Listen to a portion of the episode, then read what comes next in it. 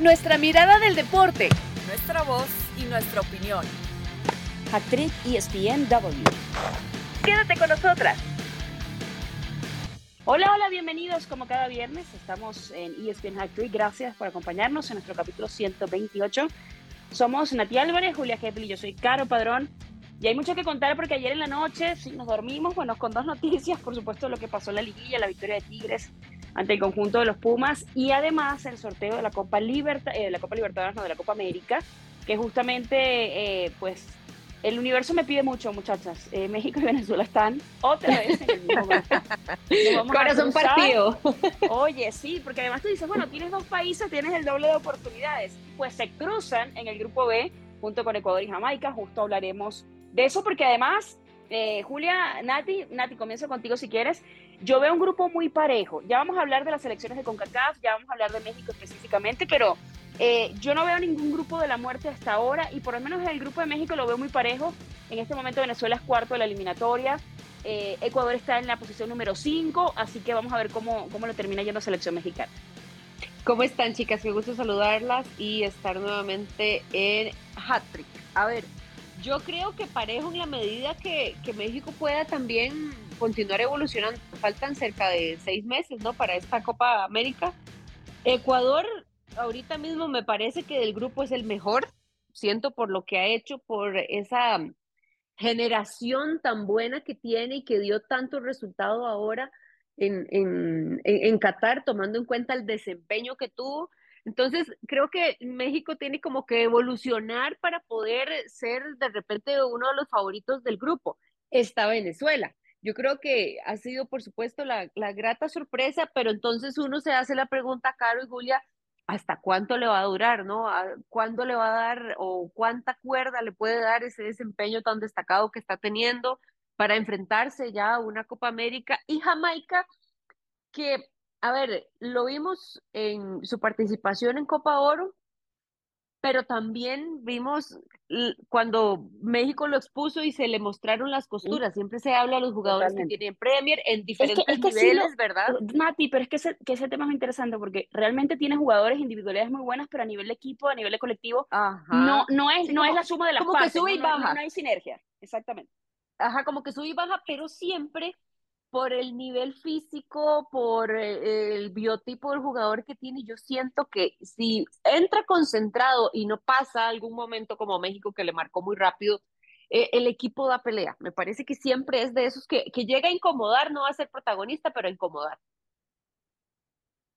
Sí, totalmente. Julia, ¿cómo ves el panorama? Porque de un lado está, por supuesto, la campeona de América, la selección de Argentina que era cabeza de serie, está en el grupo A, Ahí está Chile, Chile ahorita es octavo, está fuera de puestos de clasificación, eh, están con un técnico con Córdoba interino, en el caso de Perú se dice que va a cambiar de técnico, todavía no se ha hecho el anuncio oficial, eh, viene de último en la clasificatoria, y por allí se va a colar o Canadá o la selección de Trinidad y Tobago. Entonces hay que ver también el panorama porque da la impresión de que, bueno, obviamente por un lado va Brasil y la selección de, de Argentina se cruzaría contra el uno, contra el o, uno o dos, dependiendo por supuesto de, de, la posición que tenga en el grupo A, con el grupo de México también. Sí, creo que, Caro, el, el camino está pavimentado para que la campeona del mundo llegue a la final, ¿no? Sería una sorpresa realmente que Argentina no llegara a la final, donde bien dice se podría encontrar eh, con Brasil o incluso con Uruguay, que es de las selecciones más peligrosas ahorita con, con Bielsa, que eh, venció a Brasil, que venció, venció a la misma Argentina, terminando con una muy buena racha. Me parece un grupo sencillo. Hay que ver también el tema de Scaloni, que volvió a dar estas declaraciones, Caro, eh, Nati, de ayer, de bueno, todavía no sé qué hacer con mi continuidad en la selección. Me parece, no sé qué opinen ustedes, que es, que es estas ganas de, de, de, ya no puedo exigirme más, me voy como grande, ¿no? Me voy como campeón del mundo, porque de aquí no se ve que pueda ir esto y campeón de América para arriba. y campeón de América, claro, ¿no? Pero... porque, porque además yo siento que, que saber retirarse a tiempo es un, talento que no todo el mundo tiene, siempre lo he dicho. Exacto. Eh, yo me acuerdo la Italia 2006, se acordarán aquel mundial donde los recibieron, 2006 no, porque 2006 gana, el mundial siguiente donde eh, pierden además o empatan, re, refresqueme lo de 2010 ante Nueva Zelanda, me acuerdo, y cuando llegaron a, al aeropuerto los recibieron con tomates. y al final aquel técnico que había sido campeón en 2006 pues termina básicamente humillado por la afición. Entonces, ¿qué más vas a ganar cuando ya ganaste las finales que tenías que ganar? Se dice que no tiene buena relación con el Chiquitapia. Eh, él ayer también le preguntaron por eso y dijo que no, que no era, eh, que siempre había tenido buenas relaciones, que no era por eso, que era una decisión de él y de su cuerpo técnico y que por ahora... Pero no estuvo en la inauguración de las instalaciones. No estuvo en, la, inauguración de, la, de las oficinas de la AFA. Sí, a buen entendedor, pocas palabras. Ajá. Ajá, Sí, bueno, hablando un poquito de lo que decías, Caro, fue empató contra Paraguay, contra Nueva Zelanda y, fueron derrotados contra Eslovaquia. Los dejó así, la selección italiana quedó fuera de esa Copa del Mundo de Sudáfrica 2010, después de haber sido campeones. Entonces, desde estas primeras declaraciones que da, que da Lionel Scaloni hace algunas semanas, ya dejaba entrever como esta sensación de, bueno, me voy entonces por la puerta grande después de haber sido campeón de Copa América, campeón de la Copa del Mundo, después que viene, porque entonces si, si hay un fracaso, que, que se ve complicado por lo que ha demostrado Argentina en las eliminatorias de cara a la Copa del Mundo, si hay un fracaso en la Copa América, pues te vas a ir por la puerta de atrás, aunque hayas conseguido lo que hayas conseguido, ¿no? Entonces, eh, creo que curiosamente este grupo A tiene temas muy similares. Perú con la eh, polémica, con la posibilidad de que Fossati sea el nuevo técnico, el uruguayo tiene contrato con, con la U, con el Universitario de Deportes, se dice que lo esperan el 18 de mes, entonces él dijo, bueno, hasta que la Federación eh, Peruana no resuelva, yo no voy a decir adiós, tienen que resolver el tema de Reynoso para que el del sí, el tema de Chile, con, ya lo decías, Córdoba como interino, entonces hay, hay ciertas problemáticas que por supuesto la mejor situación la tiene Argentina, que es el líder en la clasificación en, en el eliminatoria sudamericana con, con 15 puntos, detrás de ellos Uruguay, pero pues eh, si, si, la lógica se impone, Argentina debería llegar sin problemas, ¿no? Eh, y, hay eh, mínimo a una etapa de semifinales en esta Copa América. Sí, totalmente, porque además está el otro tema. Eh, mencionabas, el, por ejemplo, en el tema de, de, Perú, que es en ese grupo, está en el aire lo de Fossati. Y, y, por ejemplo, del otro lado, eh, la selección de Argentina se cruzaría o con el grupo, bueno, con el grupo, el, grupo el ganador del grupo de, mm, pero más adelante, en una final, Brasil ah, o Uruguay. Sí, o Uruguay. Brasil y Uruguay porque evidentemente me parecen las más fuertes de, cada grupo. Pero Estados Brasil, Unidos, sí. Sí, pero yo, por ejemplo, en el grupo Uruguay, que es el, que es el grupo C, yo pongo Uruguay. Uruguay la segunda, más allá de la eliminatoria, está jugando muy bien con Bielsa.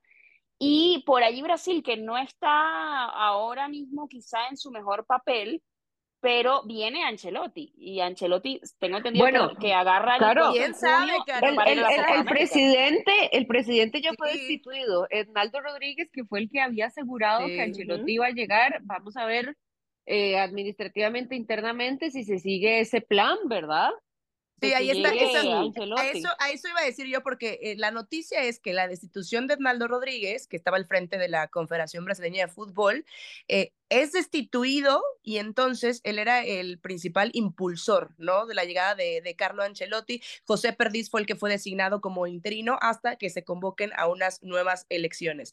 también los rumores del lado del equipo blanco es que quieren ofrecerle una, una renovación a Carlo Ancelotti, ¿no? Pero también, ah, pero acuérdate que en el Real Madrid, pues cada tres meses cambia la, el, la dinámica, ¿no? En cuanto al rumor, porque hace, hace, unos meses al Madrid, como no ganó la liga, lo, lo querían echar a Ancelotti. Entonces tú dices, no, según vamos a ver qué pasa con la Champions y todo, y yo creo que sí se va a ir, y además creo que ya tiene un contrato firmado. Con, con sí, justo eso iba, iba, a decir, o al menos un preacuerdo, pero los reportes de nuestros compañeros que, que nos reportan allá desde Madrid dicen que sí se iría y que sí haría el viaje entonces a Brasil para dirigir a, la selección, pero más allá de la selección, yo creo que estos seis meses de repente pueden ayudarle al equipo por, a ver, Vinicius, que ya se recupere, que esté bien, Rodrigo, em, creo que nunca hay que descartar a Brasil, pero claramente no está, está sufriendo mucho, pues, o sea, está pasando por, por el Valle de la Amargura tomando en cuenta lo que nos tenía acostumbrados y me parece que ahorita esa situación de tener técnico interino y no tener el guía como tenía con Tite le está afectando muchísimo porque en la cancha tampoco veo un líder, eh, ese jugador que se echa el equipo al hombro, que da la cara, que inyecta como e, ese coraje que hay, creo que falta mucha más evolución para poder verlo eh, en la final de repente. Sí, totalmente. Y además que vamos a hablar también de, de las elecciones de CONCACAF para, para no olvidar este lado del mundo. Ahí está Estados Unidos, por ejemplo, compartiendo el grupo con Panamá en el grupo C, y está también la, la selección de Uruguaya, está Bolivia, que eh, además no, no ha tenido una, un, digamos, una gran eh, clasificatoria, está penúltima en este momento. Está el caso también mencionado de que o Canadá o Trinidad que creo que cambia mucho el panorama en ese sentido, porque bueno, estamos hablando de una selección, en, en el caso de, los, de Trinidad, que fue eliminada en la, en la, fase de grupos del clasificatorio, y de Canadá, que fue primera de grupo y que llegó a Qatar, pero bueno, no logró quizá eh, plasmar lo que había hecho la eliminatoria en la Copa del Mundo. Eh, y Nati, Honduras y Costa Rica también por un lado en el grupo C, allí esperando también que vaya a pasar con, con el tema del repechaje, más allá de que ya mencionamos a México y y a Jamaica del grupo B. Sí, sí, para cualquiera de las dos selecciones es un, un, panorama complicado, porque hablamos de Brasil, que por supuesto uno la da por clasificada, más allá de los problemas que tenga, y Colombia, o sea, lo que está haciendo Colombia, que ya vimos el partido ante Brasil, que finalmente logró sacar el resultado, pero también el desempeño que está teniendo esta selección de, de Colombia, que me parece que ha llegado Néstor Lorenzo, ¿verdad? Como a darle ese impulso que necesitaba la selección de Colombia, esta tercera ahorita, ah, bueno, que va a jugar contra Venezuela el próximo, eh, en, en, los próximos días, ¿no? Un, un, partido amistoso, si no me equivoco, y supuestamente ahí eh, pueden llegar varios futbolistas porque las ligas les están permitiendo pues que puedan llegar a este juego. Pero, a ver, Honduras, vimos el gran partido que hizo ante la selección de, de México y creo que esa evolución que, que necesitaba va bien, necesita, por supuesto, el técnico Reinaldo Rueda, pues afinar más cosas. Y si ponemos entre Honduras y Costa Rica, en este momento Honduras está mejor, porque Costa Rica no está bien, tiene muchísimo trabajo que hacer Gustavo Alfaro. Bueno, Nati, pero no estaba bien en el Mundial y mira cómo pasó a Panamá al final y con aquello de hasta el último minuto, hasta el sí. final y todo aquello, ¿no? Como sí, con sí, más no, corazón que fútbol, ¿no? Totalmente, a ver, de la mano de Joel y también eh, de la otra manita llevaba agarrado Keylor Navas, que gracias a Keylor finalmente pudimos estar en este, en ese mundial. Pero la situación ha empeorado, claro, yo creo que lo vimos en Copa Oro, eh, no hay laterales, el medio del campo está muy complicado, la delantera que sigue siendo siempre la esperanza Joel Campbell, o sea, uh -huh. la tiene muy, muy complicada, porque después de lo que vimos de esta selección de, de Honduras, creo que Costa Rica necesita muchísimo trabajo principalmente para poder eh, sacar el resultado ante la selección de Honduras. Y si finalmente logra estar, dile, el panorama sí, para nada es sencillo. A ver, estamos, no estamos hablando de Paraguay, pero al final son equipos que siempre complican, ¿verdad? O sea, más allá no lo veo clasificando, la verdad veo a Brasil y a, Colombia. No sé el orden entre estos dos, primero, segundo, pero Paraguay al final, eh, como todos los equipos, cuando juega también contra equipos de mayor nivel, se crecen.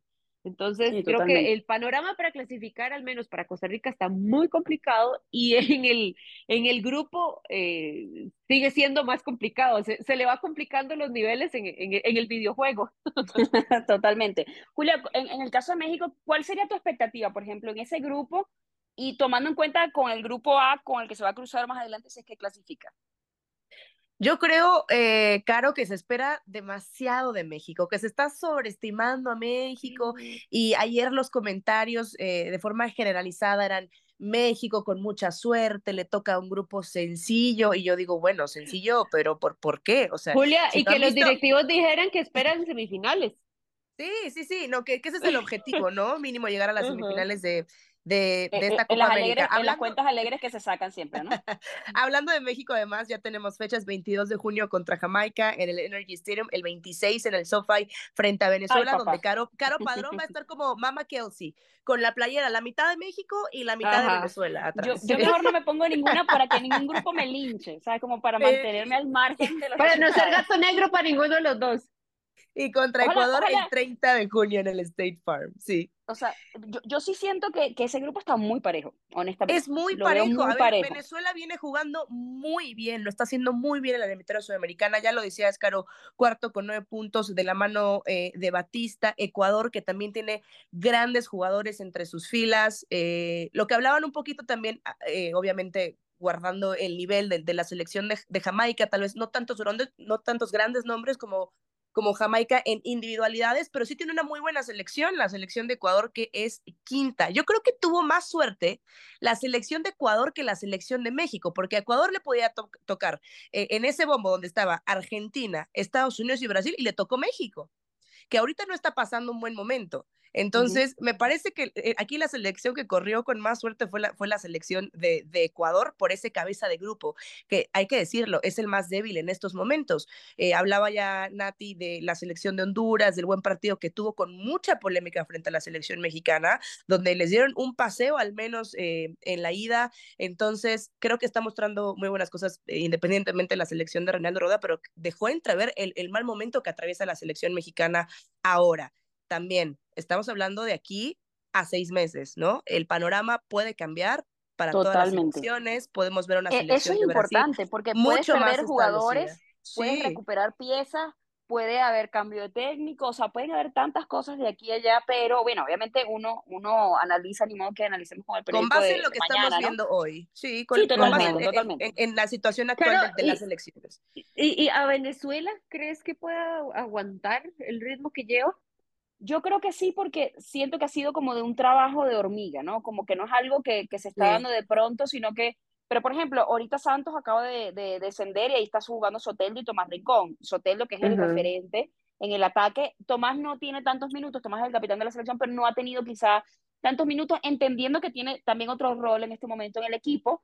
Eh, pero yo he visto una selección de Venezuela jugar mucho mejor Mm, y, yo sí siento que, que, es sostenible. O sea, yo creo que ese trabajo que se está haciendo es sostenible. Yo sí lo pongo como una, no sé si decir sorpresa, pero bueno, obviamente como quizá no hay una historia, nosotros lo, lo máximo que hemos llegado a, es a semifinales en 2011 en la, en la Copa América. Eh, y además, yo sí siento que este es el, el momento, porque hay un momento, un momentum, como se dice en el deporte, que tienes el apoyo de la afición, o sea, estamos hablando de estadios llenos en Venezuela, eh, por la diáspora, que hay muchos venezolanos fuera, hay 10 millones casi de venezolanos fuera, eh, de alguna manera, cuando llegan a Perú hay una gente recibiéndolos, cuando van a Chile hay mucha gente, y, y ese factor anímico, el mano tengo fe, claro, y, y, ese factor anímico creo que ha influido mucho, ¿no? Entonces, sí siento que, que Venezuela puede hacer una muy buena Copa América, y es un torneo que te va a trasladar el estado anímico del resto de la eliminatoria, porque la eliminatoria en, en Comebol se reanuda en septiembre. Entonces sí siento que, que puede pasar, eh, vienen de, venimos a empatar a, ante Brasil, eh, se sacó también punto de, de, Perú, que era un lugar donde Venezuela históricamente pues tampoco sumaba.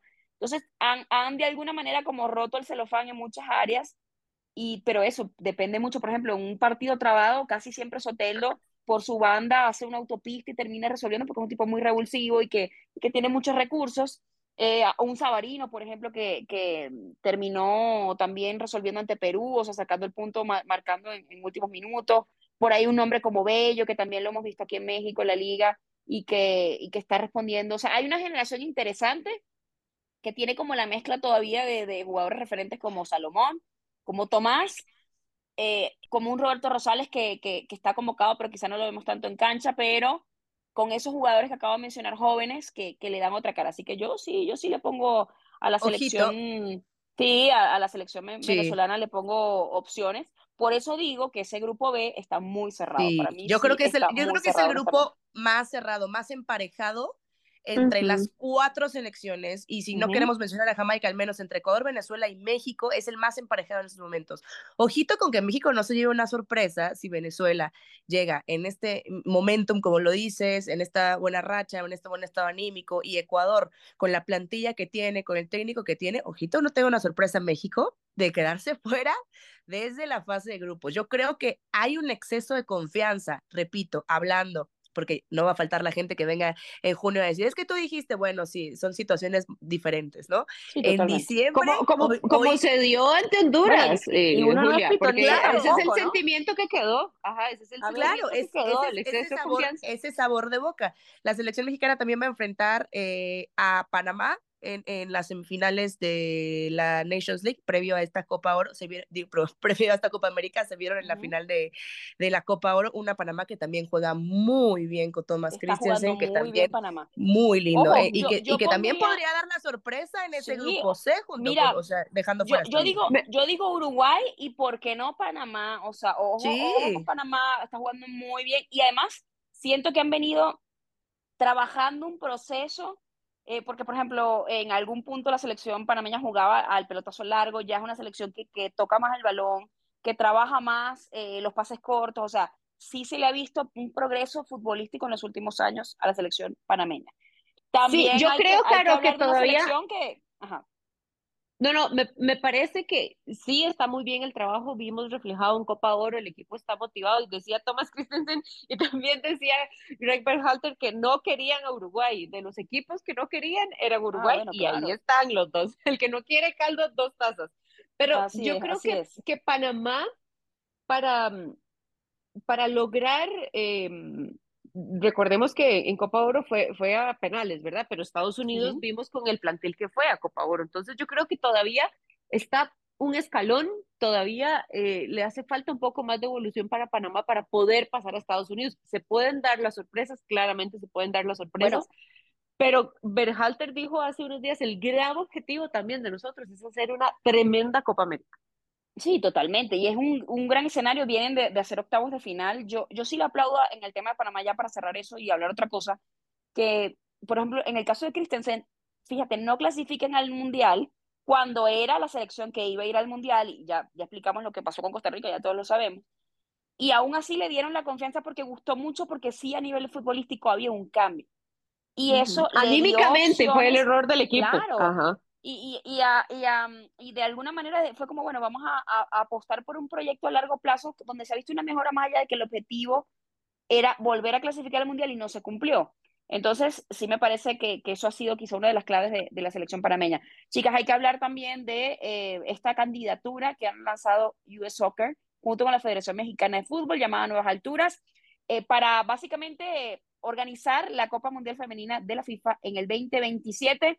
Julia, una, una noticia maravillosa porque creo que se ha llevado y se están dando, yo digo pequeños pasos porque todavía hay mucho que construir, por lo menos en la Liga MX, pero eh, al asociarse además con, con Estados Unidos, donde evidentemente eh, tienen la infraestructura, tienen las sedes y son una potencia a nivel del fútbol femenino. Entonces, de lo que hace el, el vecino, pues también asomarnos, nutrirnos y ver cómo podemos tratar de, de, de traer esas, esas buenas prácticas que tienen, esa inversión y, y de fijarnos un poquito para, para que impulse también al fútbol femenino. Sí, me, me parece un acierto tremendo, era algo que ya se venía hablando en los últimos meses, hoy ya se comunica de forma formal de parte de US Soccer, de parte de la Federación Mexicana de Fútbol, esta propuesta de candidatura conjunta de Estados Unidos y México y sobre todo, Caro, después de lo que vimos en la última Copa del Mundo, esto sería para 2027. Y lo que vimos en la última Copa del Mundo fue maravilloso, el crecimiento del fútbol femenil y Estados Unidos es el mayor referente, las máximas campeonas del mundo. Otros países que serán candidatos que vale la pena mencionar son Brasil, eh, y otra candidatura conjunta entre Alemania, Bélgica y Países Bajos. El próximo 17 de mayo de 2024 es cuando vamos a saber cuál es la decisión y dónde se hará la Copa del Mundo. Eh, me parece, sí, muy acertado como, como lo mencionas, el, fútbol femenino que está cre creciendo a pasos agigantados y si alguien es ejemplo en ello, en inversión, en crecimiento, en calidad, pues es el país vecino, es, es Estados Unidos y creo que es una oportunidad maravillosa para México para que siga impulsando el fútbol femenil mexicano, que ahorita a, a, pesar de todas las buenas noticias, también hay malas, eso será tema para, para otro podcast, por supuesto, pero, pero bueno, esto, esto solamente va, va para arriba y, y, a imaginarnos los números, Caro, y los récords que se van a romper después de lo que vimos en Australia, Nueva Zelanda este verano, tú estuviste ahí para vivirlo en carne propia, es algo que ya nadie puede detener. Sí, la proyección de, de, entradas vendidas. Bueno, Nati, también estuviste en la cobertura uh -huh. de ese mundial y ahora traerlo a este lado del mundo pues también eso sería un acierto no solamente para, para México y Estados Unidos, sino también para la zona, para el crecimiento del fútbol. Sí, exactamente. Yo creo que la mesa queda servida, ¿no? Del 2026, eh, con la estructura, con la, el nivel de logística y demás cosas, me parece que tiene muchas probabilidades de que la Copa del Mundo Femenina venga de este lado de, del mundo y además lo merecida que lo tendría Estados Unidos también, ¿verdad? Al ser eh, una de las grandes ganadoras de esta competencia, el nivel y ya como lo decía Julia, lo que ha mostrado eh, en términos de fútbol femenino, las visitas de inspección van a ser en febrero del próximo año y mm, yo creo que es apuntando con un ojito en la masculina y con el otro a la femenina. Decir, bueno, es, esto ya queda armado, simplemente limpiamos la mesa y volvemos a poner los platos. Que sea, que sea un año después es una, es una ventaja gigante, ¿no? Ya está toda la infraestructura, ya está todo puesto. Si sale todo bien, pues, eh, mejor dicho, si esta inspección, como, como menciona, sale todo bien, pues ahí está, para 2026 y 2027. Vámonos, seguidito, los dos países. Ojalá, ¿no? Y además es un, no, no digo que es que el Mundial masculino sea un, un, buen ensayo, porque evidentemente pues tiene un alcance y una magnitud mucho mayor que el femenil, pero eh, ya es simplemente como seguir el camino de migas de pan que es el, es el Mundial y, y, terminar de unir los puntos y que, y que sea evidentemente un, un, gran, una gran copa para todos. Vamos a hacer una pausa en esta edición de Hat Trick porque tenemos también que hablar, eh, nos queda poco tiempo, pero tenemos que hablar de, de la liguilla del fútbol mexicano y sobre todo lo que hizo el conjunto del América bueno, sí, golearon, gustaron y ganaron. Así que ya lo hablaremos en la vuelta. Actriz ESPN Double. Regresamos a esta segunda parte de ESPN Hacktrick para hablar, chicas, de lo que hizo el conjunto del América, porque, a ver, habíamos hablado mucho de, bueno, los cuartos de final de, del año anterior, de lo que hizo el conjunto de San Luis por el intento de darle la vuelta en el Estadio Azteca, en aquella ocasión, de hecho, tuve, tuve la oportunidad de estar en la cobertura con fútbol picante en ese, en ese duelo en, cancha y se veía en ese momento al América de Jardine, eh, perdón, al, San Luis de Jardine, que todavía estaba al mando del conjunto potosino, pues superado por, por el conjunto del América. Ahora se dobla la apuesta, eh, termina pasándole por encima ante un equipo de San Luis que, que se fue y que se vio diluido en, en la media cancha, a un conjunto del Atlético de San Luis que, presionó poco, que lo vimos apenas eh, presionar algunas salidas ya en la segunda parte, y a un conjunto del América que en 15 minutos ya llevaba dos goles. Evidentemente, Nati, es complicadísimo el panorama, eh, pues todos vamos por, por, por cerrada esa llave, un 5-0 muy contundente por parte del conjunto del América, pero bueno, evidentemente fútbol, eh, se habla siempre con el respeto para, para el rival, pero el América llegaba como claro favorito para levantar el título y lo sigue siendo.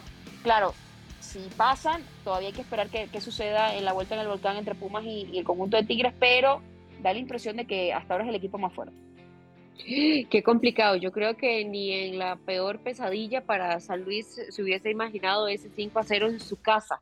Y creo que el segundo tiempo, como se llevó a cabo, el técnico Gustavo Leal decía, eh, Jardín tiene ventaja porque conoce a mis jugadores, pero yo creo que también el mismo técnico tuvo que hacer eh, eh, el examen de conciencia, ¿no? De lo que hizo, de los cambios que hizo de inicio y también lo que el partido que visualizó no se dio, pero tampoco tuvo respuesta. Entonces, eh, un panorama muy complicado para San Luis. Entonces, más bien ahora que el, para el América es como, bueno, descanso a Valdés, a quién descanso, o inicio el partido bien y conforme se vaya dando empiezo a guardarme algunos porque tenemos que ver más allá, tenemos que ver el, el, el siguiente partido, eh, la definición. Yo, yo, diría... Yo diría ir con todo, Julia, no sé qué ves, qué, qué ves tú, porque además Valdés fue de lo mejor que tuvo el conjunto con Fidalgo y, y eh, no está cerrado y además yo creo que el ritmo es importante de cara a, a, una final. Es como, como que toca lo mínimo, te quedan tres partidos básicamente para, para ver si puede llegar la 14. Sí, ahí es ver a qué le da prioridad de Jardine. Yo creo que sí, no los utilizará mucho tiempo, tal vez eh, algunos minutos. Diego Valdés, que además viene de anotar doblete, es importante el ritmo, pero también si puedes tener esa ventaja de llegar eh, pues un poquito más relajado ya a, a, la final, en la que hay que decirlo, en América está prácticamente instalado, tiene pie y medio en la final del fútbol mexicano, lo más probable es que el próximo 17 de diciembre tendremos, tendremos final. Tendría que, que ser, Julia, esos partidos de accidente, me parece.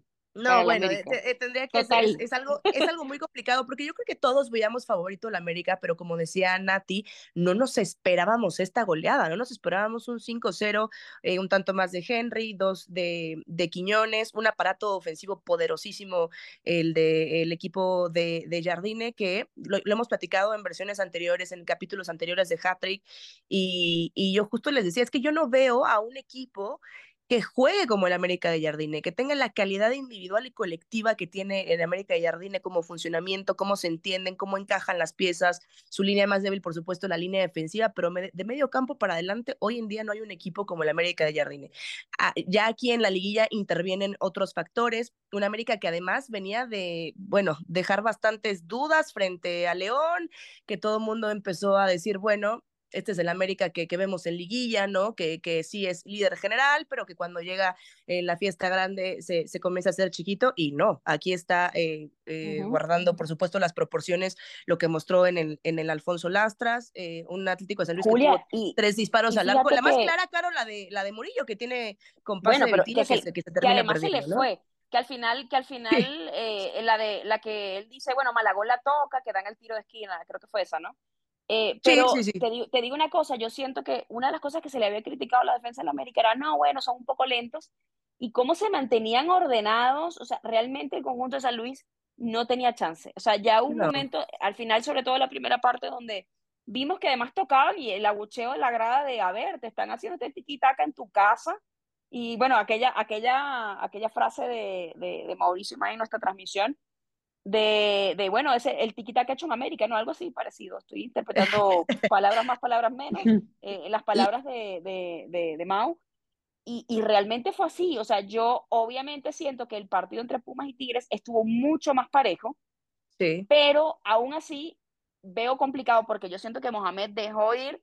O sea, Pumas tenía, eh, eh, se, hace, se, hace, se ha hecho muy fuerte en casa en, lo, en los últimos partidos y, sabemos lo que también puede hacer, claro, y sabemos lo que puede hacer Tigres en, en, en el volcán con el regreso además de, de, Guiñac, que es el referente, porque hay que decir que faltaba Quiñones y faltaba Guiñac. Entonces, sí. eh, todo el mundo ya habla de ese nuevo clásico que se podría dar, pero yo todavía digo, bueno, 1-0, no es que es, una, es descabellado que Pumas le dé la vuelta, pero bueno, tampoco puedes descartar al equipo de Mohamed porque la distancia no es ese 5-0 contundente donde parece que realmente el América no tiene rival. Está muy duro lo que pasó en ese partido de ida. No, pero Pumas sí tiene que ir a buscar a darle la vuelta en el volcán, que es muy complicado, y ya con un equipo de Tigres completo, lo que dices me parece muy atinado. Dejan de, desperdicia a Mohamed una oportunidad de oro eh, e, en CU ante su gente, eh, siendo jugadores muy importantes, el equipo de Tigres. Eh, hubo también un poquito de controversia arbitral en ciertas decisiones, un penal, bueno, un partido más. Además, también por parte de Pumas que terminó menos. Eh, un partido además, Caro Nati, en el que Julio González vuelve a ser protagonista, como lo fue en el Akron. Y eso es, eso es, eso es algo muy importante porque Chivas fue mucho mejor en casa frente a Pumas y Julio González fue la figura eh, eh, para que Chivas no lo ganara 4 por 0. Chivas se va con la ventaja mínima y, y, Pumas golea en la vuelta, en casa. Ahora será un escenario distinto porque va a ir al volcán y va a ir contra un equipo que es el más ganador de la última década, que es el actual campeón del fútbol mexicano y que tiene muchísima experiencia en estas instancias. Como también hay que decirlo, la tiene Mohamed. Entonces, yo creo que básicamente estamos hablando de que América está esperando rival para la final. Sí, además Mohamed, que, es un, un, tipo que ha sido probado en distintos equipos, con distintos presupuestos, porque hay que recordar lo que hizo también con, con el, equipo de Cholos, con esa, con, esa estrella. Entonces, con el América, más allá de la polémica con la que sale y toda aquel, eh, aquella ruptura que tuvo con, con, con la directiva, pero realmente lo han probado en varios equipos y ha respondido. Es un tipo que le sabe, pero también hay que hablar de, de esa expertise que tiene eh, el equipo de Tigres en cuanto a eliminatoria, cómo manejan los tiempos, cómo eh, ralentizan y eso, pues es difícil meterse en el volcán, eh, Nati, ya para cerrar y, tratar de proponer otra cosa y tratar de controlar en casa de Tigres un partido que evidentemente ellos van a jugar también con, ese, con esa hipoteca que traen de la ida.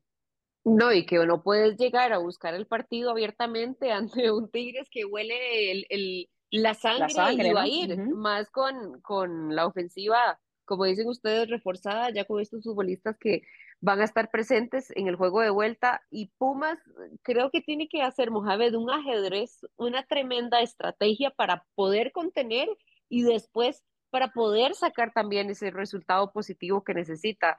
Eh, yo sí veo esa final, ¿no? De, de, Tigres América, pero me parece que puede ser un buen partido, un buen partido allá en el volcán. Así es. Entonces, ya, ya para cerrar, chicas, esta edición de Hack Trick, vamos a, a, pues, a soltar aquí el famoso eh, hablen ahora, callen para siempre. Eh, Jules, tú, por ejemplo, obviamente ya América de un lado y del otro, ¿quién pones en la final?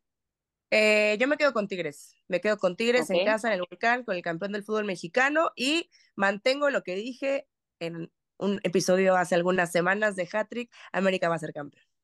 Ok, Nati. Yo sí, igual, o sea, esa, esa final. Y, y, y me parece que aquí, aquí estoy un poco, ¿verdad? A ver si, si el equipo de Jardín no vuelve a tener un, un bajón, un exceso de confianza o lo que sea como podamos llamarle, porque les vimos las costuras o por dónde puede llegarle Tigres, que tiene un equipo que me parece que mejor nivel para poder complicarle. Em, voy a poner al América campeón.